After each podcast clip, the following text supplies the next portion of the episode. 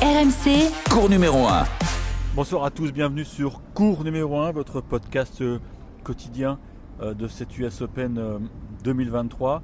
Euh, J'ai assisté tout à l'heure à la, à la finale d'âme, alors comme j'étais plus à l'antenne à- sur RMC après minuit, j'ai- je suis monté en, en tribune et, et j'ai pris de, de plein fouet l'atmosphère totalement incroyable qui a régné lors de cette finale entre Coco Gauff et, et Arina Zabalenka. Vous le savez, hein, je ne vais pas vous l'apprendre, Coco Gauff a, remporté le titre et de quelle manière alors qu'elle était euh, vraiment euh, au plus mal après la perte d'un premier set où elle n'a pas vu le jour, où elle a pris des coups de, toutes parts comme un boxeur qui est, saoulé de percute, eh bien, euh, elle est parvenue à, à remettre la, la tête hors de l'eau. Et alors je ne sais pas si ça va bien rendre à l'antenne. Je vous mets l'ambiance sur la balle de match et vous allez constater le vacarme assourdissant. Mais c'est normal, c'est le plus grand stade du monde et en plus, il y avait le toit. Écoutez.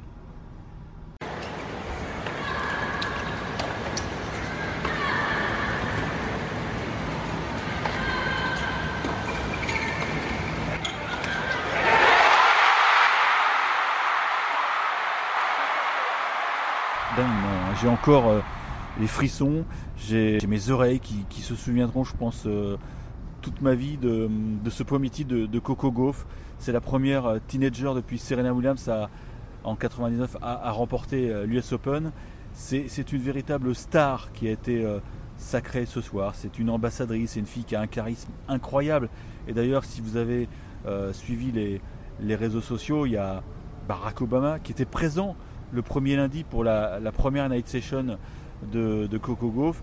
Euh, Barack Obama, il a été le premier à dégainer sur Twitter, suivi quelques heures plus tard par, par Joe Biden. Donc on a vraiment, euh, ouais, c'est une star absolue.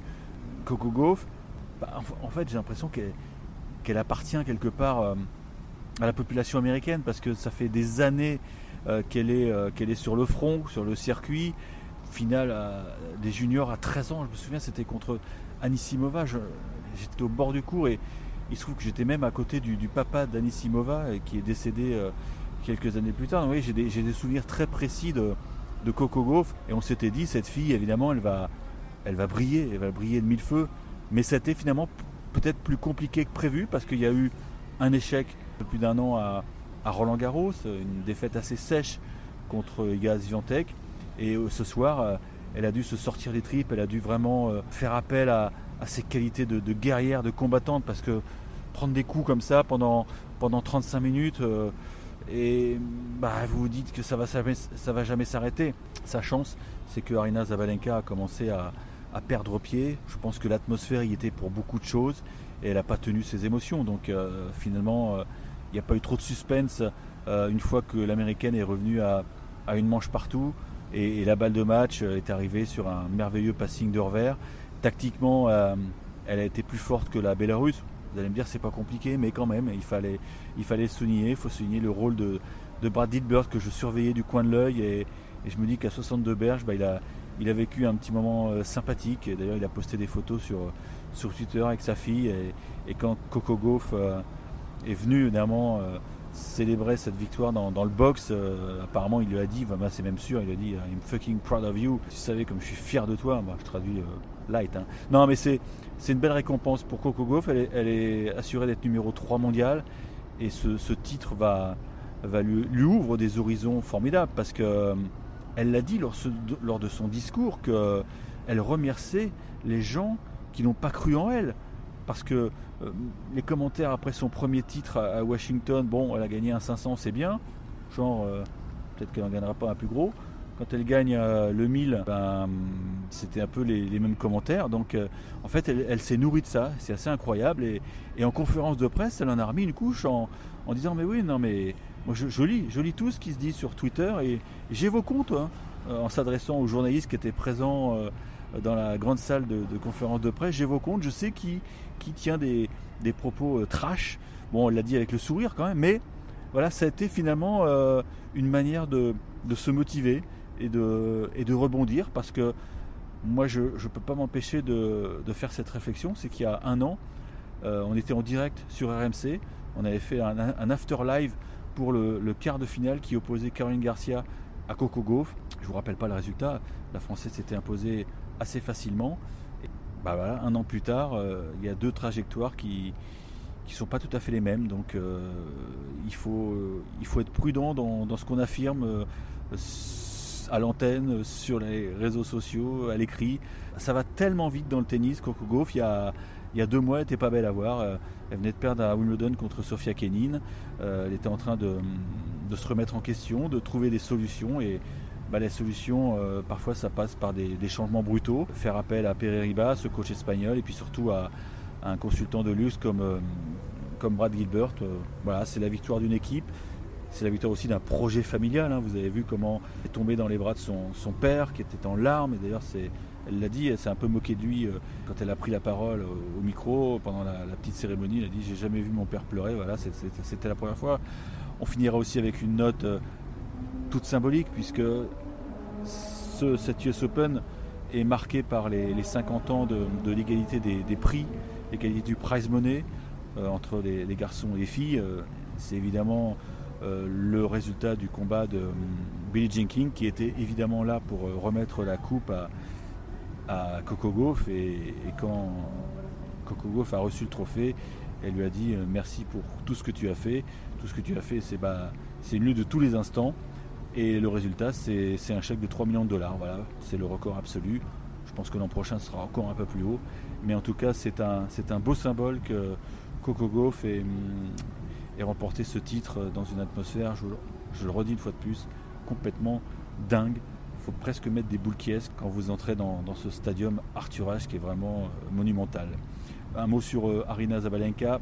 J'ai envie de dire égal et même oui et non, parce que tout au long de l'année, elle a quand même montré une vraie régularité.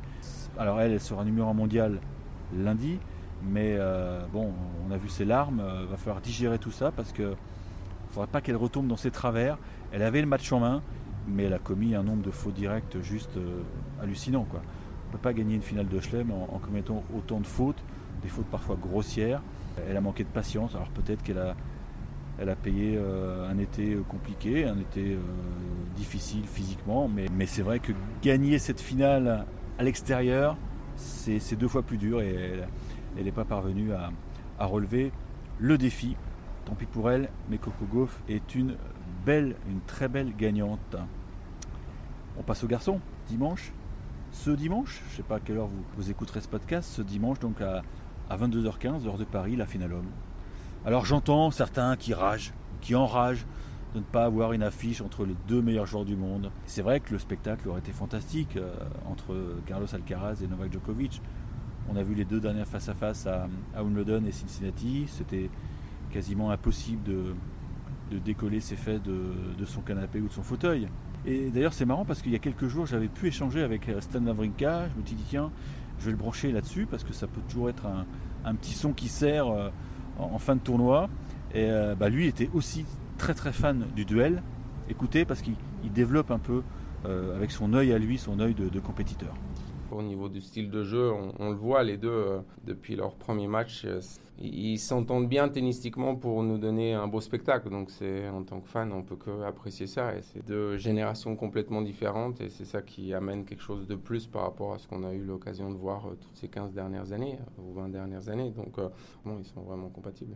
Voilà, Stan Wawrinka qu'on retrouvera normalement en Coupe Davis face à l'équipe de France. C'est dès mardi, je crois que c'est France-Suisse mardi à, Manchester avec euh, deux nouveaux sélectionnés. Ils ont reçu leur survêtement, hein. je ne sais pas si vous l'avez vu sur les, sur les réseaux sociaux. Arthur Fils a le survêtement numéro 93. Et puis Edouard Roger Vasselin qui a longtemps attendu, qui était très ému quand Sébastien Grosjean lui a donné le survêtement avec le numéro 94. Je ne sais pas qui sera le centième sélectionné à l'équipe de France on va faire l'objet d'une question sur Twitter. En tout cas, euh, cette finale s'annonce euh, serrée. Je sais que sur les, sites de Paris, euh, Novak Djokovic est, largement favori, mais pour avoir vu de près la performance de Dani Medvedev en, demi-finale, je pense que ça peut être un sacré combat. Ils se connaissent par cœur, ils se craignent.